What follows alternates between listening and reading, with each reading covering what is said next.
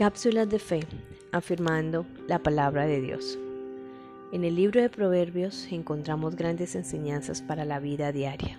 El capítulo 11, versículo 25, nos muestra sabiduría y nos traza un camino de prosperidad y retribución cuando somos generosos, cuando conocemos la necesidad del otro y evidenciamos con nuestras acciones la generosidad.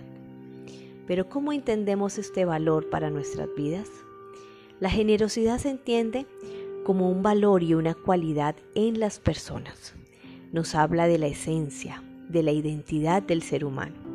No solamente hace referencia a compartir u ofrecer bienes materiales, es decir, solamente acciones u obras, sino que también se concibe como la actitud de estar disponible y ofrecer ayuda a los demás.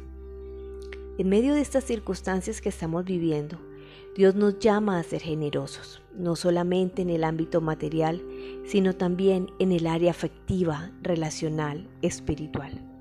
Un mensaje, una llamada, un gesto de bondad para con los demás, para con los tuyos y aún más para aquellos con quien no tenemos vínculos afectivos, será retribuido, tendrá su recompensa.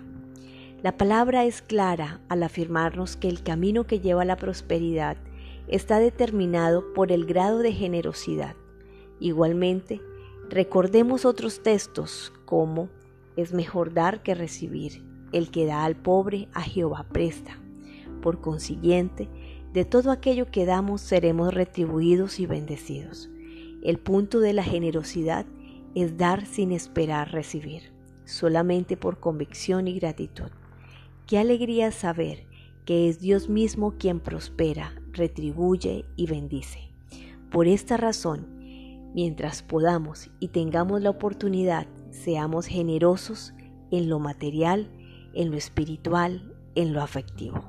Feliz día para todos, bendiciones, ministerio, casa del Padre.